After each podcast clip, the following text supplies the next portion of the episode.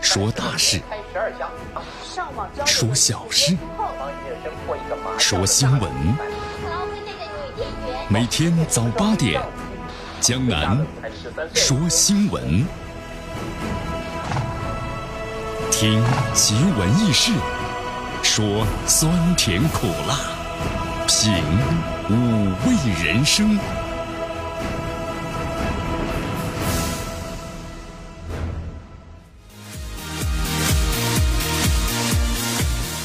今天呢是阳光明媚啊，心情非常的不错。但是呢，收机前的朋友们，江南在节目当中啊，温馨提示一定要早出门十分钟啊。今天是周一啊，今天呢，江南发现呢，不管是周一周二周三周四周五，自从咱们这个剑南路呢在，哎呀修路之后啊，怎么了江南？二桥之下，车水马龙啊，真的是车水马龙啊。不管是七点呢还是这个八点钟，哎呀，车非常非常的多。现在啊咱们这车流量呢增加了，所以说呢，在这个二桥底下呢有点拥堵。所以说，咱们收机前的朋友们，大家要想到方法，应该怎么来避免拥堵？哎，江南发现了个问题，什么问题呢？每次拥堵一段时间之后啊，这种拥堵呢必然会消失。哎，江南怎么回事啊？因为大家在想啊，不能把时间浪费在拥堵之中啊。所以很多朋友们呢，你看，条条大路通罗马呀，对吧？此路不通，我找其他的路。车到山前必有路啊。江南希望大家快快找到上山之路。这样我们的二桥上山的地方啊，就可以呢轻松一些了啊。这段时间很拥堵，所以说收件的朋友们一定要早出门十分钟啊。清晨一个微笑，保持良好的心态一整天。来，咱们关注一下今天的天气情况。这段时间呢，天气在降温之后啊，又逐渐的恢复了起来。今天的最高温度呢，会达到三十度。三十度啊，缺钙的朋友们，你们有福音了。那现在很多朋友们很少出门啊，呃，就缺钙，对吧？缺钙呢，咱们要需要怎么样呢？去多晒晒太阳啊。当然呢，温度过高也要特别注意，别中暑了。今天最高温度呢可以达到三十度啊，最低温度呢十七度，体感温度呢十九度。今天呢是晴，北风是二级，湿度呢是百分之七十三。所以今天呢这个天气蛮舒服的，当然不能站在太阳底下晒，特别是中午十二点的时候，空气指数是八十四，凉。来，咱们关注一下今天的江南说新闻的主要节目内容。首先呢，我们一起进入的是资讯早早报，资讯早早报，早听早知道。重磅发布，我国第二艘航母呢首次出海试验。中国驻美大使发言了，美国担忧中国制造二零二五毫无必要啊。外交部长王毅在北京和伊朗外长呢扎里夫举行会谈。同时，国外媒体特别报道了特朗普政府退出。伊朗的核协议之后，还酝酿着颠覆伊朗的政权。同时，中国的缅甸啊，中国中国回应啊，缅甸北部冲突导致榴弹落入我国境内，提出严正的交涉。一中国公民在巴黎市中心的持刀袭击事件中呢受伤。今天的今日话题啊，江南呢和大家呢来谈的是最近一段时间呢大家非常关注的一个热点的新闻，就是滴滴打车。咱们的一位这个好一位空姐啊，在乘坐这辆车的时候，然后被这个歹徒所盯上，之后呢被抢劫被杀害。那么这里面就暴露出了一个问题，一个是什么呢？一个审查的问题，就滴滴公司审查司机的问题。那么第二呢，就是关于一个什么呢？保护的问题，自我保护的问题啊。那么今天进入话题，咱们就一起来好好的聊一聊。好，大话体育。综合消息啊，女排的北仑战十四人名单，朱婷的缺席。吊环王的质疑体操全景赛打分，雷鹏才是真正的冠军。日本媒体报道啊，梅娃等名将呢投奔这个奥瑟，那么金博洋等能否抗衡羽生呢？好，同时呢，这段时间咱们的中超联赛呢继续进行啊，呃，挺有意思的。今年中超联赛啊又进入什么呢？让大家呢摸不透、看不清的 中超次元年了，是不是？好，上海上港呢，现在排在了第一位，超越了恒大啊。恒哦，们不是超越恒大，一直是排在恒大之前。恒大呢落后了，恒大现在是十八分，排在第五位了。苏宁啊，超越了恒大，排在了第四位。那么同时呢，排在最后一位的是贵州恒丰，积四分；排在倒数第二位的是大连一方，积六分。好，以上就是今天的江南说新闻的主要内容。那么接下来呢，我们就一起进入资讯早早报。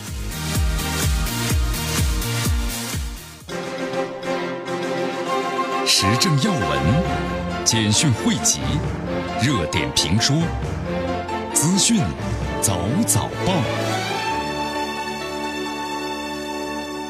好，资讯早早报，早听早知道。哪些时间呢？欢迎大家继续锁定和关注江南为大家所带来的绵阳广播电视台 FM 九十六点七，我们的新闻广播。来，第一条消息啊，中国航母，咱们的中国第二艘航母呢首次出海试验。很多朋友江南，那咱们第二艘航母不是早都已经下水了吗？下水是下水啊，试验是试验，下水呢是进入到水里头了，然后呢，这个开出去啊又是另外一回事了。你要开。对吧？叫试机，然后呢，各项设备咱们都要检测，互不互相干扰啊，对不对？达没达到我们的设计要求啊？那么这个试啊，出海试验就相当的重要了。好，为大家特别介绍一下啊，从去年四月二十六号下水以来呀，咱们的第二艘航母呢，现在按照咱们的计划稳步推进，呃，完成了系系统的这个设备的调试，还有呢机装的施工，包括相关的停泊试验，包括呢，就说这些做完之后啊，才具备呢出海试验的技术条件。您别这么一个庞然大物，一出去之后呢，突然出现动力问题了，是不是？停在海中啊，那出不去又回不来，这就尴尬了。所以说，经过的很多的试验之后，才能够正常的使用啊，因为它是个综合系统。呃，江南曾经看到过这么一个观点，就是咱们中国呢不需要这个航母，就有的说不需要航母。那为什么要需要航母呢？嗯，咱们先看一下这美国吧。这美国只要世界各地的这些发生什么大事那航母就开过去了。这航母呀，它代表两种，一种是威慑力，那么第二种呢是综合的国力。这个综合国力包括经济，也包括科技方面，是不是？这航母的话，不是每一个国家都能够建造的。同时，这个航母呢，它是个综合战斗群，对吧？它有保护的呀，有防空的，有反潜的，是不是？有驱逐舰、护卫舰、补给舰，同时呢还有潜艇，那这都是综合性的呀。没有这样的一个综合国力，已经达到这样一个航空母舰的战斗群吗？所以说，这个航空母舰背后呢，带动的是怎么呢？海陆空军的全面发展。如果有人说航母就是废铁一块，在导弹的攻击之下，那无知啊，就是无知两个字。来，江南再为大家说一下，咱们中国驻美大使在昨天的话呢，发表了一番这个言论。呃，是这样的啊，你发现美国这次贸易战呢，它有很多针对咱们中国的二零二五的制造。它为什么要针对中国二零二五的制造呢？嗯，就是很多制裁都是实行到什么呢？就是到二零二五年截止，它就是针对你中国的二零二五制造，它害怕你的中国的制造业崛起。但这个不争的事实，这是肯定的呀。二零二五，中国制造是咱们中国呢为自身的产业发展设定的一个目标。其实啊，这个计划呀，对中国企业，包括美国和世界各国企业都是开放的。但是中美现在贸易问题十分突出，对吧？那么双方。应该协商啊，有些问题一次性解决不了，那么就找短期解决方法，然后呢再共同寻找啊长期能够解决的问题的出路，是不是的？所以说，中国驻美国大使啊崔天凯呢日前在华盛顿参加活动时表示，美国有些人对中国制造呢二零幺五表示担忧，其实呢这是完全不必要的。好，其实我们都知道啊，江南总结一下，其实我们都知道，这个美国的强大就是美国制造的开始。所以说，咱们明天中国的强大，那也离不开中国制造。在昨天的话呀，国务委员兼外交部长的王毅在北京呢，和伊朗的外长呢扎里夫举行了会谈，非常重要，真的是非常的重要啊！主要就是什么呢？关于伊朗的这个核协议的问题，是不是？美方呢宣布呢退出，这宣布退出之后啊。如果要是这个协议当中的一些国家再退出的话，那伊朗呢要重新研制核武器，那可能伊朗和以色列的关系呢相当紧张，也许呢互相甩几个原子弹、核武器都是有可能的，那地球就毁灭了。对，是这样的，所以说必须呢要进行这个核武器和核研制的控制啊。那么咱们中方呢表示，始终呢把中国和伊朗的传统友好和全面战略合作伙伴的关系要要维持和重视，同时把伊朗呢视为呢中国建设“一带一路”的重要伙伴。愿同伊朗共同达重要的仪式，同时呢，维护和发展好中国和伊朗的各方面领域的合作。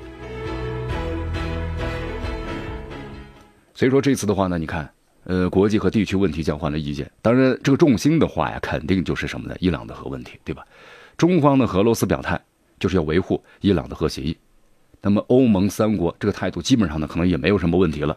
因为像那个特朗普在退出的时候，包括呢像这个德国、英国和法国，同时也说了，呃，你最好别退出，对吧？这也是他们态度。当然要看之后是不是要跟随这个美国。那么伊朗退出核协议，那全面发展核武器，这个世界就大乱了，是吧？所以说呢，中国该出手时就出手，帮助伊朗渡过难关，不能让这个美国呢横行霸道啊啊！好，我们再看一个新闻链接啊，这个新闻链接的话呢，也是关于这个。呃，伊朗核协议，你看之前的话呀，这特朗普呢就是说我们要要退出，那么同时伊朗的话呢，你要退出的话，就是对伊朗要实行的新的制裁了，因为这个核协议就说了，伊朗的放弃把这个核协议啊用在军事上，这个协议的目的啊就是要限制这个伊朗的核武器的发展，但是美国要退出的话，那就说了，就是说呢，对以前这个协议啊要放弃了，因为呢，一旦是伊朗呢。呃，在这个协议之中，美国也同意，那么美国就要解除对伊朗的经济制裁。但是如果美国退出的话呢，就要对伊朗实行新的制裁，包括呢军事打击。所以说，像这个特朗普政府宣布之后的话呢，那么就根据这个国外媒体的报道啊，正在研究这项新的计划，试图利用呢伊朗的平民推翻呢伊朗的政权，这是美国最擅长的。任何一个国家呀，它都有反对派的，总有人呢不满意现在的政府，是不是？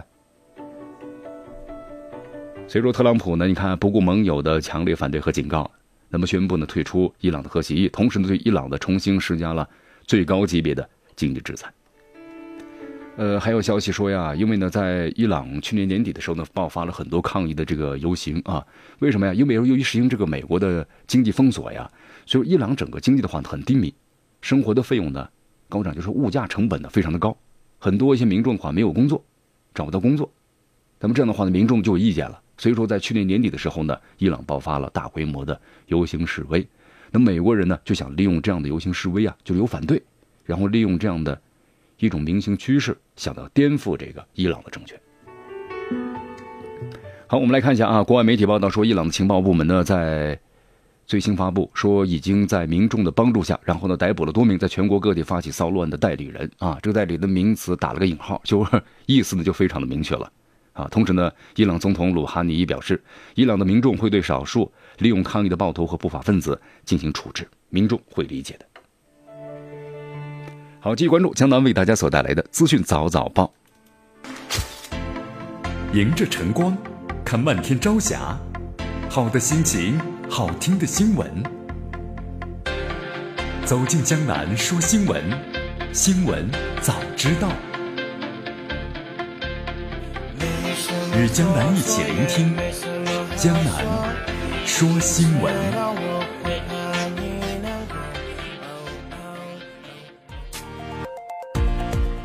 好，继续回到江南为大家所带来的资讯早早报，资讯早早报早听早知道。来，咱们继续关注呢下面的消息。还有最近啊，咱们中国的这个邻居啊，缅甸，缅甸的话又发生这个冲突了。缅甸的政府军呢和警察部队和部分的少数民族地方武装啊，在缅甸北部临近咱们中国的木姐地区发生了武装冲突。现在看这视频，打得非常的激烈。好，这个冲突一发生啊，缅甸方的人员呢有伤亡，还有边民逃亡，对吧？就逃到中国境内了。同时还有流弹也流入了中国境内。呃，对此的话，咱们中国驻缅甸大使馆呢，对这次暴力事件呢予以了谴责，同时对有关人员的无辜伤亡感到非常的痛心，提出了严重的交涉。有有朋友可能就要问了，说这个缅甸又又怎么回事啊？啊，这缅甸的话，我们说了有缅甸政府军，还有这个克钦独立军，还有一些咱呃咱们所谓的禅帮等等等等，它这个民族啊比较多，同时各个的这个民族的这个军事实力啊比较均衡，所以你政府军呢压不住这个。然后也压不住那个，每个呢都想想要独立，但一个国家你要独立是不可能的，不可能是每个民族都独立，是不是？所以就是经常发生这样的什么呢？这样的战斗，经常看到这样标题：缅甸政府军，什么是克钦独立军呢？还有这什么德昂民族武装组织啊，等等等等，就发生这样的交战。当然我们说了，这样的交战伤及的就是无辜的平民了。我们再来到这个法国啊。呃，在法国的巴黎市中心，在昨天凌晨三点多钟时候发生了持刀的袭击事件，造成是一人遇害，四人受伤。同时呢，袭击者被警方的击毙了。那么后来的话呢，极端组织宣称制造了这起袭击事件。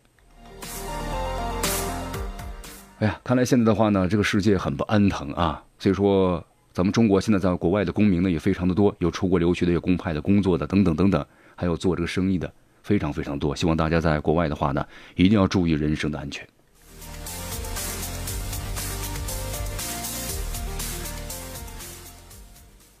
好，我们再来看一下啊，这两天大家非常关注的那则新闻，就是呢，空姐打这个滴滴车，结果呢被司机刘某华强奸杀害。因为现在的话，根据公安部门所发布的最新消息啊，说这个犯罪嫌疑人刘某华呢已经被找到，就是自己呢下水溺亡了。那么因为已经死亡，那么可能根据法律的规定啊，就不再追究其刑事责任了。啊！但是很多朋友们就是在看了之后啊，就觉得非常的觉得愤怒，就说这个人一死就了之了吗？犯罪嫌疑人就可以逃避法律的审判了吗？是不是太过于便宜他了呢？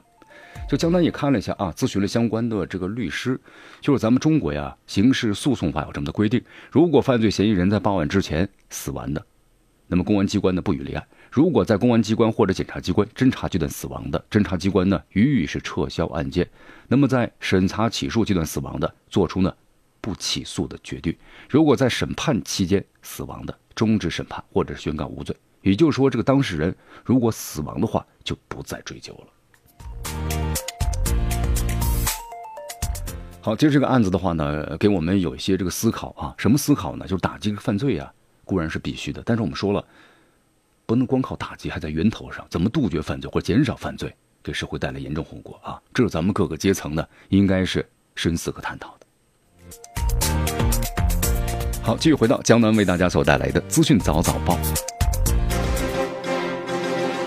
时政要闻、简讯汇集、热点评说、资讯早早报。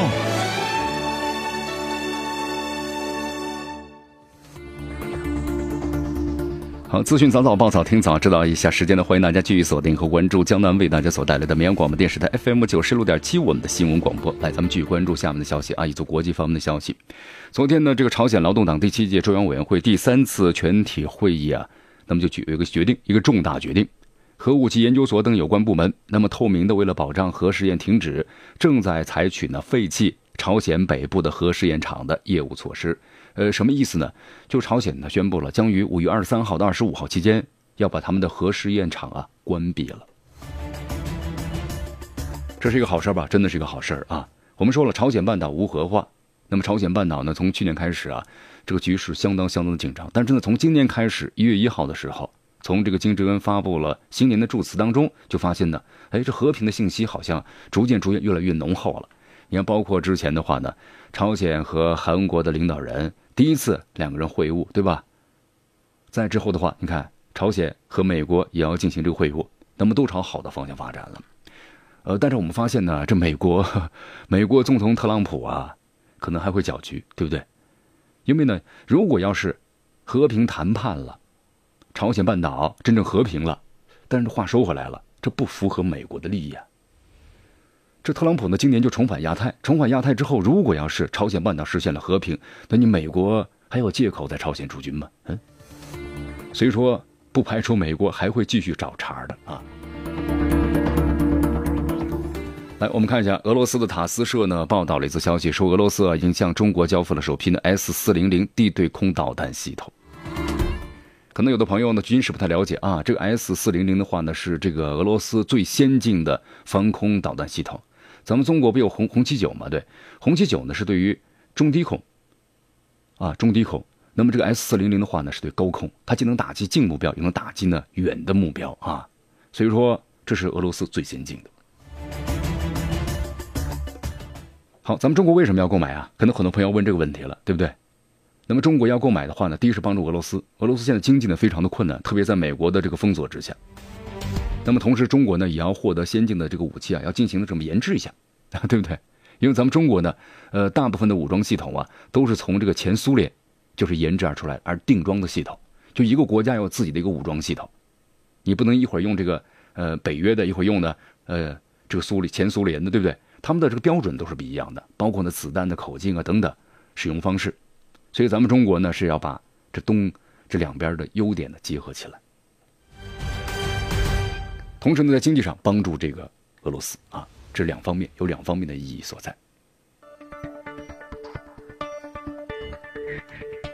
好同时现在俄罗斯的话呢我觉得有点内忧外患啊这内忧外患的话呢就说了虽然普京现在呢再次强势的呃担任这个总统但是我们说了现在俄罗斯确实呢整个从国内来说，经济上不是特别的好，因为在美国这种封锁之下，同时在外的话呢，你想在叙利亚的话，它打仗，打仗就是烧钱呐。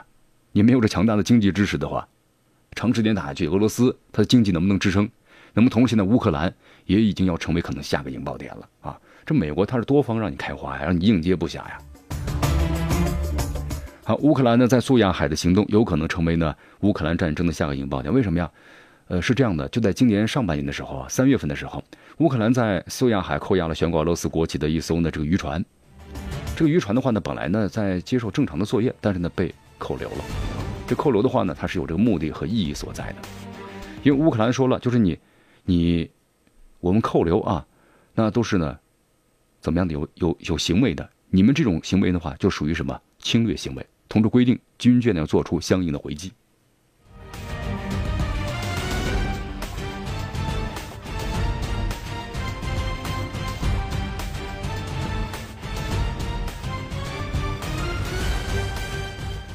好，乌克乌克兰的国防部的前部长这个。伊戈尔呢表示说，因为基辅呀对该海峡进行了监管，啊，正在准备护航来限制俄罗斯的水上交通，啊，它是有这个目的和意义所在的。但是俄罗斯呢是非常不认这一点的。那么如果对方如此挑衅的话，可能双方这个冲突就会加剧啊。所以说在这种情况之下呢，双方稍有不理智，那肯定是血腥的冲突。好，还有个爆爆爆破点，什么爆破点呢？就是中东。中东的话，你看，在上周五，美国驻以色列大使呢是发布了新馆的开幕式的视频。那么，观众们被预先告知了美国驻耶路撒冷的新使馆将是什么样子。因为今年的五月十四号啊啊，也就是在今天，以色列建国七十周年之际，美国驻耶路撒冷的领事馆将会暂时作为大使馆。不久之后啊，将会有新的大使馆落成。但是我们说了，你看。包括在这个敏感的时期，以色列军方的话呢是做好了充分的这个准备，同时说呢要应付呢成千上万的巴勒斯坦的抗议者突破呢加沙的边界。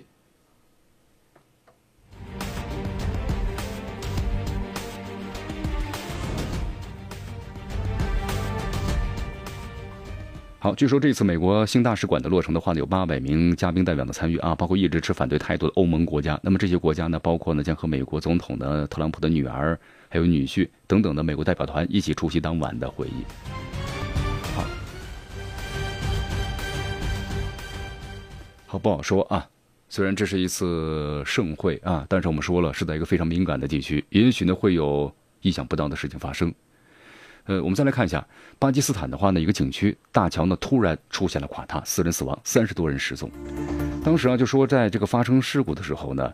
是位于呢这个巴勒斯坦所啊巴基斯坦所控制的克什米尔呢这个山谷地区，当时有很多游客正在大桥上的观光拍照，大桥可能因为不堪负重，结果发生了坍塌，其中呢有这个游客坠入河中，被河水冲走。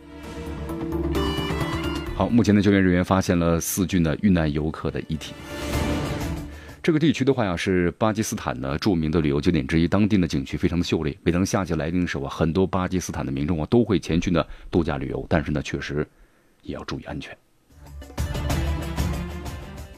好，根据外电最新消息，印度尼西亚的东爪哇省泗水市一座教堂呢，在昨天发生了爆炸，伤亡情况呢不详。那么到目前为止的话呢，还没有这个任何组织宣布呢对此次事件的负责。